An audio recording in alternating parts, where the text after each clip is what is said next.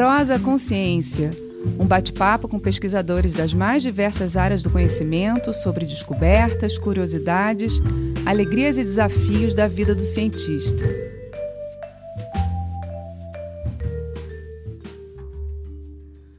Olá, bem-vindos à nossa Prosa Consciência. Eu sou Mariana Guinter e nosso convidado de hoje é o Luciano Naka. Luciano é ornitólogo, ele é especialista em aves, tem graduação em Ciências Biológicas pela Universidade Federal de Santa Catarina, mestrado em Ecologia Tropical pelo Instituto Nacional de Pesquisas da Amazônia, doutorado em Ecologia Sistemática e Evolução pela Universidade da Louisiana, nos Estados Unidos, e atualmente é professor do Departamento de Zoologia da Universidade Federal de Pernambuco e é curador da coleção de aves da UFPE. Bem-vindo, Luciano. Muito obrigado por, por me terem aqui. Diz uma coisa, você sempre trabalhou com aves? Como é que foi essa essa descoberta? Como é que foi o, a vocação de ser cientista? Você sempre se viu cientista ou aconteceu por acaso? Como é que foi isso? É, é engraçada essa pergunta, porque eu acho que eu não, não me via cientista, mas eu me via ornitólogo.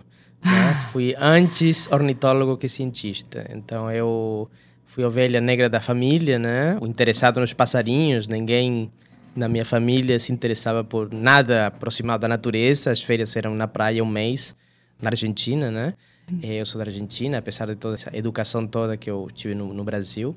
Mas desde pequeno, foi aos 10, 11 anos de idade que eu comecei a me interessar pelas aves, comecei a eh, andar em grupos de observadores de aves. Isso me permitiu que toda a minha adolescência tivesse associada com viagens na Argentina, diferentes parques nacionais para ver os passarinhos, né? Mas sempre foi uma questão, por exemplo, a minha mãe sempre me perguntava de que que você vai viver, né? Os pass... Mas os passarinhos, né? Sim, mas não, não sabia de que que ia viver. Hoje em dia estou vivendo disso, né? Mas acho que por isso que eu me sinto cientista, mas também ornitólogo, né? Ou seja, desde criança já existia essa relação com esse grupo. E aí a biologia acaba sendo o caminho, né? É, quando eu entrei na faculdade, eu sabia que ia trabalhar com aves, não era... Você muitas vezes vê alunos que não sabem qual o caminho que vão trilhar, né? Eu tinha bem claro, estudei biologia para estudar aves. Já né? sabia então, que ia estudar aves. Sim. E como é que é o dia a dia do ornitólogo? Porque a gente vê que os passarinhos também eles têm uma, uma dinâmica né, de horários que não necessariamente são os horários que a gente gostaria de trabalhar, ou seja, acordar muito cedo? Como é que é o dia a dia de um ornitólogo? Bom, o ornitólogo precisa se adequar à hora. O biólogo, na verdade, precisa se adequar ao horário da natureza. Eu gosto de acordar cedo, então para mim estudar aves às 5 da manhã é, é legal, eu gosto. Faz parte. Faz parte. Tem dias que eu gostaria de dormir mais, mas a chuva às vezes atrapalha o dia, então a gente acaba dormindo mais de vez em quando. Mas sim, as aves começam o dia antes do amanhecer. Então a gente precisa estar na mata antes do real do sol, né? Então normalmente quando a gente faz censos, está em campo de noite esperando o primeiro pio da primeira ave que vai focalizar às 5 da manhã ou às 4 da manhã, dependendo da região geográfica onde você estiver. E aí, como vocês fazem? Vocês gravam, vocês observam? Como é que é o trabalho de campo, assim, do ornitólogo? Então, é extremamente variado dependendo das condições de trabalho, onde a gente estiver. Muitas vezes a gente está acampado no meio do nada, então simplesmente sai da rede e já está na natureza. Outras vezes fica num hotel e tem que chegar na mata. Então, às vezes, isso representa sair às três da manhã para poder chegar no mato às, às cinco. É, mas, basicamente, a gente, dependendo qual for a atividade, né? Atividade a ser desenvolvida, se for inventário, é, normalmente a gente acorda bem cedinho, está na mata antes do amanhecer e começa a gravar os pássaros, observar, tirar fotografias, etc. E aí você também precisa coletar esses animais? Ou pode-se trabalhar só observando? Como é que é feito o trabalho de identificação, por exemplo, dessas aves? Sim, a diferença de outros grupos zoológicos, né, onde o pessoal precisa levar os especímenes para serem identificados no laboratório, a gente sai muito bem o que, é que está registrando no momento do registro. Né? Então, a gente está fazendo um censo acústico, a gente está ouvindo os cantos, essa é uma parte importante do treinamento do ornitólogo, né? A gente diria que é possível você ser um ornitólogo de sucesso se for cego, porém é muito difícil ser um ornitólogo de campo se você for surdo. Né? Então é muito comum a gente, eu fazia censos, por exemplo, transectos na Amazônia, ficava fazendo um quilômetro e voltava. E no final do, dessa hora, por exemplo, de, de inventário, eu tinha registrado umas 60, 70 espécies e me perguntava quantos bichos eu realmente vi. Era três, quatro, tudo era pelo som, né? Especialmente ambientes florestais, né? Uhum. Como Amazônia, Mata Atlântica, onde você escuta os bichos, mas não necessariamente você vê eles. Então, quando eu vejo uma floresta, na verdade eu escuto os pássaros. Em vez de ser observador de aves, eu acho que eu sou um ouvidor de passarinho. É, você estava falando dos grupos de observação de aves, mas são os grupos de audição de aves, né? Na verdade. Exatamente, especialmente em ambientes florestais. Por outro lado, né, então a gente observa as aves, grava o canto das aves para documentar a presença. Então não é necessário para a identificação, a não ser que seja uma espécie nova, uma coisa rara, a coleta do espécime. Entretanto, hum. né, a coleta científica é extremamente importante para outro tipo de estudos, não só o inventário em si, mas para você poder entender a história evolutiva dos bichos. É, a gente, a partir de um espécime coletado, eu sou curador da coleção de aves da UFPE, nós temos uns 7 mil espécimes hoje, uma grande parte veio de bichos mortos naturalmente ou atropelados, e as pessoas trazem para nós.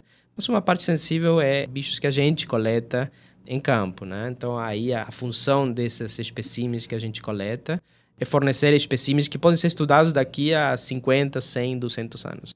Se você for hoje para o British Museum, né, você vai encontrar os espécimes preparados por Darwin. Né? Uhum. Né? Então, a ideia é você ter realmente uma amostra do que é a biodiversidade atual in eterno. Né? Se você cuida bem dos seus espécimes, você poderia ter eles daqui a 500, 600 anos. Ou seja, é imprescindível que a gente conheça né, a nossa fauna para a gente até saber como é que vai ser prever como é que vão ser as relações, como é que vão ser os impactos daqui para frente. Né? Bom, isso aí é muito claro na atualidade. Né? A gente está usando espécimes coletados há 20, 30, 40, 50 anos para entender as mudanças que estão acontecendo na atualidade. Então, você utilizando espécimes dos anos 50, você pode entender a distribuição das espécies nessa época comparado com agora.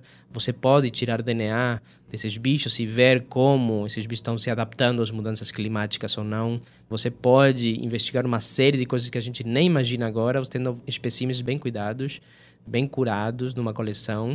Então a gente utiliza demais essas coleções, né? Em todas as, eu vejo as coleções zoológicas como uma um núcleo que que nucleia, digamos, diferentes tipos de pesquisa, desde comportamento, mesmo com o espécime coletado, né, ou, empalhado, né, você pode estudar questões de comportamento, questões de reprodução, quando o bicho reproduz, o que, é que ele come, quando que ele troca as penas, que idade ele tinha, associar uma plumagem com idade, etc. Dá para fazer um, todo tipo de pesquisa pode se aproveitar de coleções zoológicas bem cuidadas. Interessante. Agora, como é que você estuda o comportamento de um, de um espécime coletado, assim, no museu? Eu achei interessante, porque a gente tem a ideia de que você tem que estar tá vendo o bicho ali, né? E que muitas vezes, no caso das aves, é mais fácil, como você falou, ouvir do que ver. Como é que você estuda o comportamento dessas aves? Então, junto com cada espécime que a gente tem na coleção, né? Nossa coleção começou em 1967. Uau! Né? Então, todos os espécimes que nós temos têm uma etiqueta que fica associada a esse espécime.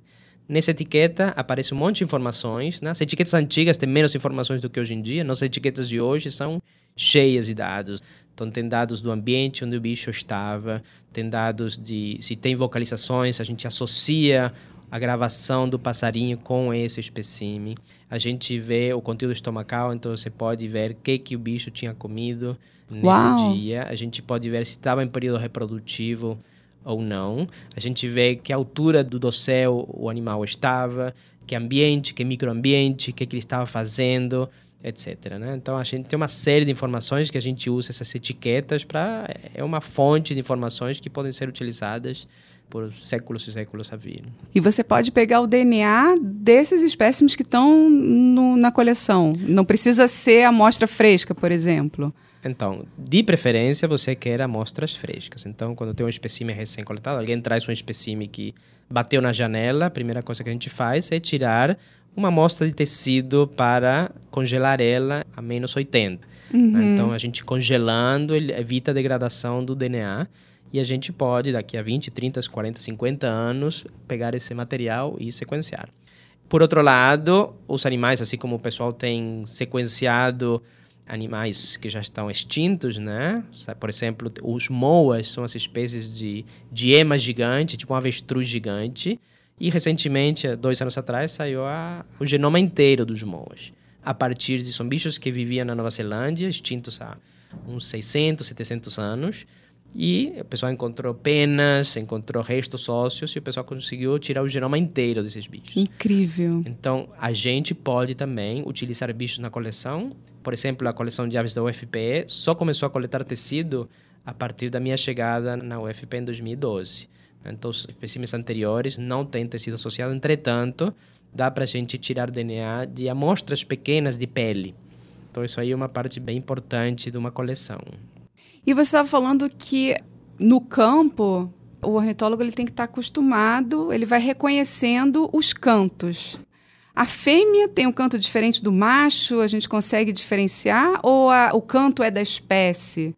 Ou o canto é de cada situação que o passarinho está vivendo naquele momento? Sim. Como é que é isso? Não, então, essa é uma excelente pergunta. Muitas coisas a gente não sabe. Uhum. Né? Mas, de forma geral, a espécie tem uma vocalização. É muito comum espécies de regiões temperadas que a fêmea fique calada, hum. né? Só que espécies tropicais, as aves, machos e fêmeas, costumam vocalizar, né? Então tem a ver com as...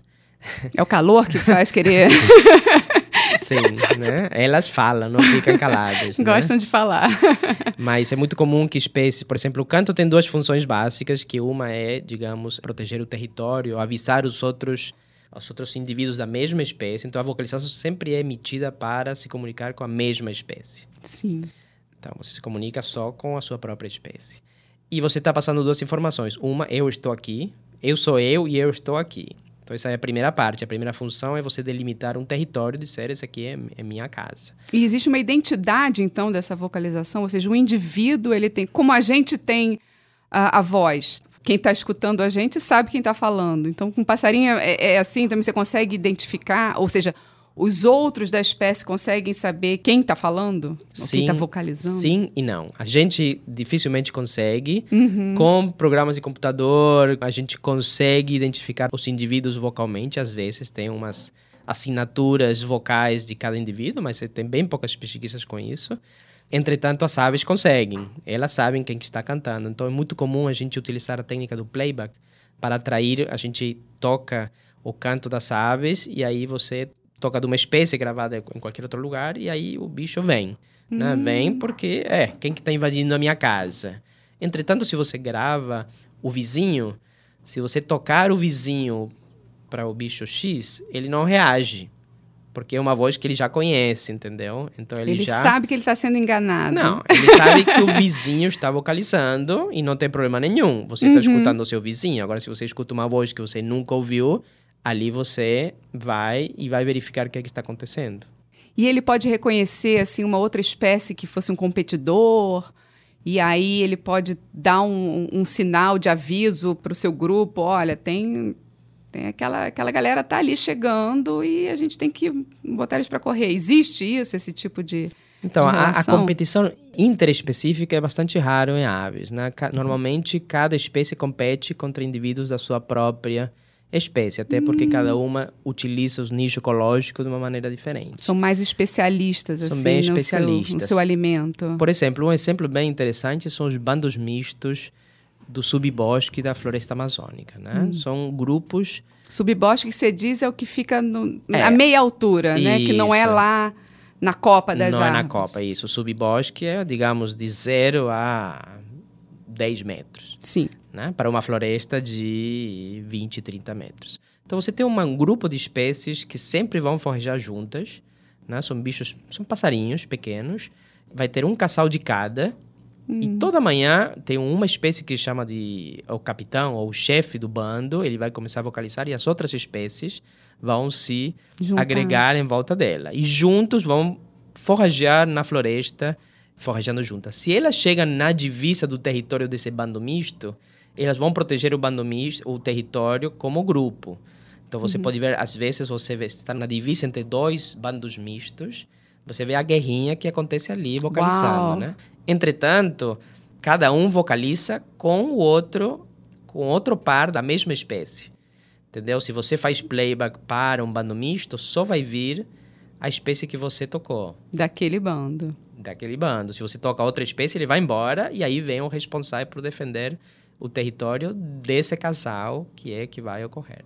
Então, às vezes, você está ouvindo uma gritaria na mata, você não sabe nem o que está acontecendo. Às vezes, uma disputa de território, tem um que pegou a comida do outro, e aí você está achando lindo, ouvindo aqueles passarinhos maravilhosos cantando, maior harmonia, mas na verdade está Tá é rolando uma, uma guerra. Uma guerra, exatamente. Mas não tem muito ele comer a comida do outro, o que tem é entrar no território do entrar outro. Entrar no território. É, é porque é. tem os ninhos, né? Que também eles têm que proteger, não é isso? Tem essa... Sim, mas o ninho, o, o, risco do ninho dificilmente é de um problema da mesma espécie, né? Não, aí o ninho, sim, tem questões de predação, né? Então o risco para teu próprio ninho não é um, um casal que quer tirar teu território, né? Uhum. Mas qual seria a vantagem de você forragear com outras com outros indivíduos de outras espécies. Né? Uma das vantagens que surgem é que os territórios, por exemplo, o território de uma ave de 10 centímetros na Amazônia pode ser mais ou menos de 10 hectares.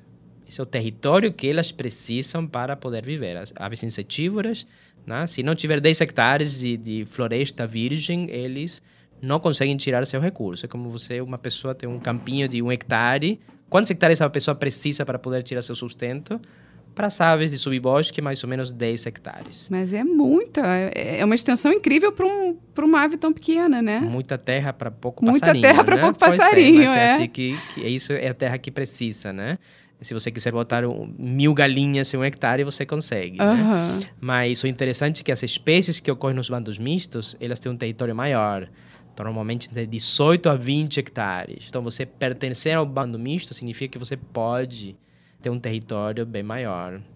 Entendi. Garantindo a sua supervivência. Ou seja, juntar e conquistar, né? Juntar e conquistar, exatamente.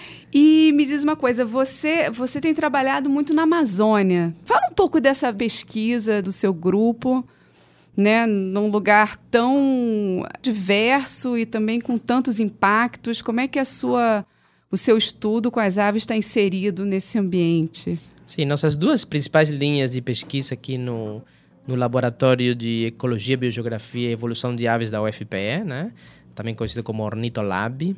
É, a gente trabalha basicamente na Caatinga e na Amazônia. Né? Os trabalhos da Amazônia, fiz meu doutorado na Amazônia, morei vários anos em Manaus, em Boa Vista, e tenho trabalhado desde então quase que ininterruptamente na Amazônia. Tem diferentes tipos de pesquisas, né? Meu mestrado foi em ecologia de aves do dossel. Dossel é a copa das árvores. Então ficava lá encarapetado numas torres que tinha próximos de Manaus, estudando as aves da copa das árvores. E no meu doutorado já passei por uma, uma, um, estudos de biologia evolutiva, tentando entender a evolução das diferentes espécies de aves. Por que, que temos tantas espécies de aves na Amazônia? Então, uma das, uma das questões que eu vinha, que eu venho estudando faz muitos anos é o efeito dos rios sobre as aves. É uma característica que a Amazônia possui, em nenhum outro lugar do mundo, é que rios separam diferentes espécies de aves, né? São dif espécies diferentes, porém proximamente relacionadas. Então, você tem um bichinho que tem a cabecinha vermelha e do outro lado do rio tem um bicho muito parecidinho, só que a cabecinha é amarela. E eles não conseguem atravessar o rio? Eles são pequenos demais para cruzar? Bom, isso aí é uma, é uma excelente pergunta que vem na sequência. A gente, a gente tem trabalhado sobre isso também, mas o que você vê, os padrões de distribuição, que a gente vê muito claramente, os rios separam a distribuição de espécies proximamente relacionadas. Né? Então, é isso que a gente vê. De um lado, um rio tem uma espécie, do outro lado, tem uma espécie parecida. Então, tiveram um ancestral comum, eles vieram de uma única espécie que se, transformou em duas. E o que a gente está querendo ver é se os rios foram responsáveis pela separação dessas populações.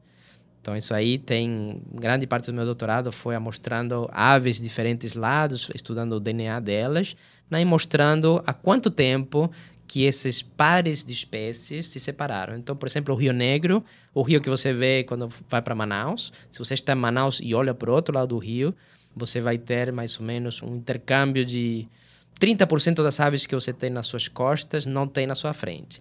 Uau! Então, digamos, mais ou menos 80 pares de espécies. Digamos, uma floresta de terra firme vai ter umas 250 espécies. 80 são diferentes de um lado e do outro do rio. Então, eu fiz essa parte. Eu trabalhei a nível de comunidade, né? Então, estudei mais de 80 espécies. A gente fez a parte de DNA, verificando quanto tempo atrás essas espécies tinham se separado em duas espécies.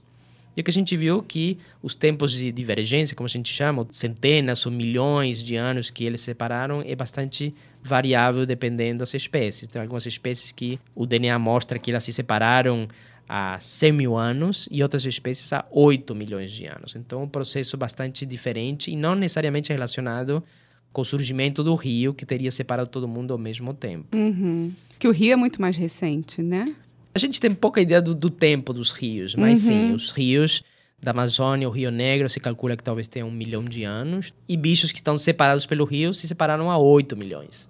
Né? Uhum. Então, não necessariamente o rio criou essa barreira, que a gente chama de barreira primária, que teria separado duas popula uma população em duas. Por outro lado, o que a gente chama de uma barreira secundária é que o rio hoje funciona como funciona o rio o rio Paraguai separando a Argentina e o Brasil, o rio Uruguai separando o Uruguai da Argentina. Todas as fronteiras. O Brasil não tem tantas fronteiras com rios, né? Por isso uhum. não mencionei, mas é, o rio funciona como uma barreira secundária. Os bichos chegam no rio e acaba funcionando como uma barreira atual, mais do que uma barreira histórica. Entendo. Ou seja, eles não atravessam porque eles não querem. Tá bom ali, então não precisa atravessar. Mais ou menos. Ou teria, aí... simplificando. Não, aí tem a segunda questão que é eles podem atravessar os rios. Então a gente tem trabalhado com isso. A gente tem feito experimentos de dispersão para ver se os passarinhos conseguem voar. Esse... Poxa, um rio, o passarinho não voa. Né? Uhum. Né? Durante... É muito comum a pessoa falar, poxa, mas o rio, o passarinho voa. Ele é engraçado que mesmo espécies que voam muito bem, às vezes são separadas pelos rios, né? Então, é, que a, gente... gente... tem as aves migratórias que Sim, vão migra... dos polos, né? Exatamente. De um polo ao outro. Tem bichinhos que vêm da Alasca e vão até a Terra do Fogo, né? Uhum. Entretanto, outras aves, aquelas que estão no interior da floresta, não têm essa capacidade de deslocação, né? deslocamento. Uhum. Então, o que a gente hum. fez foram experimentos onde a gente capturava as aves no meio da floresta, levava elas para o meio do rio e soltava elas. Né? Na verdade, a gente não foi no meio do rio, a gente fez várias estações a 100, 200 e 400 metros. A gente soltava as aves e elas iam voando direto para a costa. Né? Algumas espécies conseguiam chegar voando sem problemas, 10, 20 segundos eles atravessavam esse, esse espaço de 100 metros, mas uma grande parte das espécies que a gente estudou não conseguia chegar nem 100 metros. Né? Aí a gente ia com o nosso barquinho e resgatava eles e acabava Devolvia. soltando. Devolvia no Pedia lugar. desculpa. Pedia desculpas, agradecia. Pelos... Agradecia a ciência e... Então, a gente fez esses experimentos com aproximadamente 90 espécies diferentes de aves amazônicas e vimos que 30% mais ou menos não conseguiam atravessar nem 100 metros. Uhum. Né? Que o número, então você vê que as, os rios funcionam realmente como barreiras como atuais barreiras. para a dispersão. E todas essas, esses, essas transformações, né, no caso da Amazônia que a gente está vendo, principalmente em relação aos cursos dos rios, construções de barragens, de hidrelétrica, isso vai afetar diretamente nessas comunidades de aves, né? Ou seja, você vai ter rios mais largos, vão ter lugares com menos rios. Como é que vocês estão vendo isso? Sim, as hidrelétricas, se por um lado oferecem uma, uma matriz energética dita limpa em termos de carbono, né? para a atmosfera, é, ela traz problemas muito sérios para o meio ambiente, né? Problemas muito sérios para a biodiversidade e, de fato, muitas hidroelétricas estão sendo destruídas, né? Nos Estados Unidos, eles estão destruindo hidrelétricas para é, tirar energia de outro lugar e recuperar essas fontes de água e, e biomas e ecossistemas para as aves, né? Na Amazônia, as hidrelétricas são bastante daninas, né? De fato, cada uma das hidrelétricas está matando comunidades inteiras de peixes, né? De aves. É bastante traumático para o meio ambiente. E as aves elas, elas têm um papel é, ecológico também muito importante para a floresta, né? De, de dispersão das sementes, né? De re, reflorestamento também. As aves têm esse papel importante que uma vez essa comunidade sendo alterada vai alterar todo o ecossistema, né? Sim, mas aqui na verdade é o contrário. Você está alterando o ecossistema que acaba alterando as aves que acabam alterando... Alterando o ecossistema, é um Justamente. ciclo vicioso, né? Justamente. Muitos projetos de hidroelétricas têm a parte de resgate de fauna, né? resgate de avifauna. As pessoas, pesquisadores, pegam os, os indivíduos em áreas que vão ser destruídas, alagadas por uma hidrelétrica e soltam numa outra região, né? Uhum. Entretanto, a gente sabe, primeiro Minimiza que não... o impacto, né? Pelo mais menos. ou menos, né? Na verdade, isso aí é mais, é mais decoração do que um efeito tão positivo. A gente não sabe o que acontece com esses bichos. A gente falou que uma ave tem 10 hectares. Por que, que a gente não coloca cinco indivíduos nesses 10 hectares? Porque possivelmente não dê certo. Né? Uhum. Né? Então, você solta um bicho numa outra área possivelmente essa área já tem um dono, né? Então a, a floresta já está tomada. Então você soltar bichos de um, de um ambiente, soltar num outro ambiente, soltar num outro território de outra espécie, não está fazendo nenhum favor, né?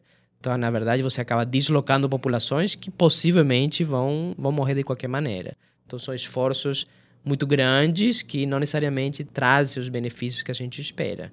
Então, é muito melhor a gente buscar fontes alternativas de energia do que destruir um rio, né, e tentar depois minimizar o que a gente está não está minimizando na verdade. E esses, essas recuperações desses, desses ambientes que você falou nos Estados Unidos, né, de, de hidrelétricas, isso tem funcionado? Isso potencialmente possível? O que, que vocês estão vendo? É, eu acho que sim, né? Acho que ambientes tem vários países do mundo que têm mexido muito na natureza. Né? O Brasil, a América do Sul ainda não precisou fazer isso porque tem muita natureza ainda sobrando, né? Assim, em termos relativos, né? Sim, a recuperação ambiental se faz, né? Na Nova Zelândia, praticamente todo ambiente que você vê teve a mão do homem, né? Depois de 200 anos de uma modificação terrível do, do ambiente. Entretanto, são coisas muito caras, então é é bastante pouco inteligente a gente destruir para depois claro. tentar recuperar. É muito mais barato a gente não destruir agora, pensar para o futuro agora, do que fazer com muitas pessoas. Ah, vocês já destruíram agora, deixa a gente destruir e depois vemos. Não, isso aí é muito estúpido, né? Porque uhum. é muito uhum. mais caro você recuperar um ambiente do que simplesmente você utilizar esse ambiente de forma inteligente. Sim, a gente não tem a segurança de que vai conseguir chegar num, num nível de equilíbrio que a gente tinha. E possivelmente acho, não, né? Certamente a gente, a gente, não terá. É, a gente tem a segurança que a gente que não, não vai conseguir. A gente pode ter um ambiente mais ou menos funcional, que funcione para a água, uhum. mas uma, uma natureza, uma floresta virgem, no nível de complexidade que tem a Amazônia, a floresta atlântica, até ambientes menos complexos em termos de o cerrado, a caatinga, né? A gente não tem nem o conhecimento, nem a capacidade de recuperar eles da forma original. A gente pode deixar um ambiente funcional. Sim. Né? E esse ponto que você tocou da, das hidrelétricas é muito importante, porque é energia limpa, pero no mútil, né? Porque todo essa, esse impacto que causa, é, se a gente for colocar na balança, pode até ser é, igual ou pior do que a queima do combustível fóssil. Então, na verdade, a gente coloca tudo no mesmo. É, é tudo parte de um grande problema que a gente tem que lidar. Né? É. Não é substituir um pelo outro, mas a gente buscar fontes de energia que não tenham um impacto como esse, né? Ah, tem os cálculos muito claros de pesquisadores, por exemplo, o Philip Fernside, né, que ele mostra que embora não tenha, você não esteja queimando combustíveis fósseis para criar energia, você está produzindo metano, né? Que é 20 vezes pior do que o carbono na atmosfera, né? Então, você alaga florestas, mas é, é, é bastante estúpido a gente eu repito isso porque a gente pegar energia de um rio, de um lugar com uma diversidade que tem a Amazônia, né? maior é como se você fosse num supermercado e decidisse botar uma vendinha de pão, uhum. né? É realmente é... E numa planície, né? Que na verdade nem as quedas são tão acentuadas assim para gerar essa quantidade de energia, né? É, então o que acontece é que tem muita água, porém a área alagada é enorme, né? Nós temos o exemplo agora de Belo Monte que está simplesmente destruindo a Volta Grande, né?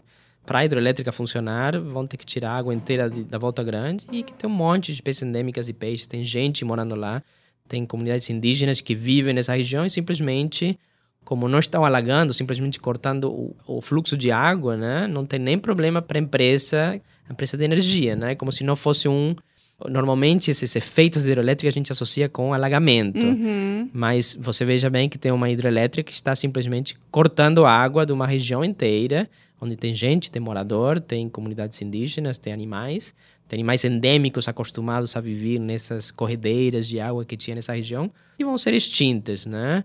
A troco de que nós sabemos que os padrões de, de chuva estão mudando na. Amazônia, uhum. então muitos desses rios não vão encher mais nos próximos 20, 30 anos. Então você vai ter obras monumentais já fadadas ao fracasso. E aí o, o, problema da recuperação é ainda mais difícil, né? Ah. Uma vez que você mexe no, no ecossistema, é, reverter é muito mais complicado, né? Sim, mas assim, é inviável, né? Então a gente uhum. tem agora trabalho sobre extinção, que é bem interessante. Trazer espécies extintas de volta para a natureza, né? Então a ideia é pegar DNA, por exemplo, do mastodonte, né? E trazer de volta usando técnicas de biologia molecular. Mamute, por exemplo, tentando incluir eh, células de mamute em elefantes, né? Células reprodutivas para deixar uma elefante uma aloá, não? É isso, Ele não? É. Eu não sei, para mim é elefante. Ele foa. Enfim, então a ideia é você trazer espécies extintas de volta para o mundo dos vivos, né? Mas estamos falando de bilhões, bilhões de dólares sendo gastos nisso, quando a gente pode gastar milhões para o... evitar a extinção. Claro, sim. É, eu acho que a, a, o entendimento do nosso papel nesse processo é muito importante, né? Tanto destruindo quanto evitando a destruição, né? Da mesma forma que a gente está alterando esse ambiente, a gente não pode pensar que pode destruir para reconstruir, sim não destruir, né? não impactar. Não, simplesmente não funciona, é caríssimo. E se a gente achar que a, que a sociedade, que o mundo vai melhorando, acho que os últimos anos, em questões políticas e sociais, têm mostrado que, na verdade, estamos indo para no caminho inverso. Né? É. Né? As coisas vão ficar cada vez piores. Né? Então, a gente é, socialmente, a luta pela água vai ser uma realidade, já é realidade em vários países do Oriente Médio, né? Uhum. Então, embora a gente esteja criando tecnologias para suprir as demandas energéticas, né? Hidroelétrica não existe mais no mundo civilizado. Na Europa, nos Estados Unidos, não se faz mais hidroelétrica. É, é totalmente fora do, da atualidade. Um, é ilógico, né? É, é, sim, especialmente numa floresta tropical, tem a maior sim. diversidade do mundo, a gente colocar encher de água, né, para tirar uhum. energia quando tem outras fontes muito mais inteligentes. Claro. Entretanto, o que me preocupa é que a gente acha, ah, no futuro a gente primeiro não vai ter o que recuperar e vai uhum. ter mais gente e vai ter mais gente desesperada e nós sabemos que os políticos com gente desesperada tomam caminhos que a gente não necessariamente não são muito inteligentes também, né? Uhum. Então eu vejo um futuro bastante, bastante pessimista para o meio ambiente, então deixar para depois o que a gente pode proteger agora não me parece nada adequado. Claro, é urgente que a gente haja ontem, né? Tipo, ontem, é para ontem, é para ontem. Luciano, muito obrigada pelo nosso papo, adorei. Obrigado a você pelo convite. Obrigada a todos que estão nos acompanhando e até a próxima Prosa Consciência. Prosa Consciência. Criação, produção, roteiro e apresentação: Mariana Guinter. Gravação: Admilson Rufino. Edição: Diego Astua. Realização: no PEAC. Apoio: UPE.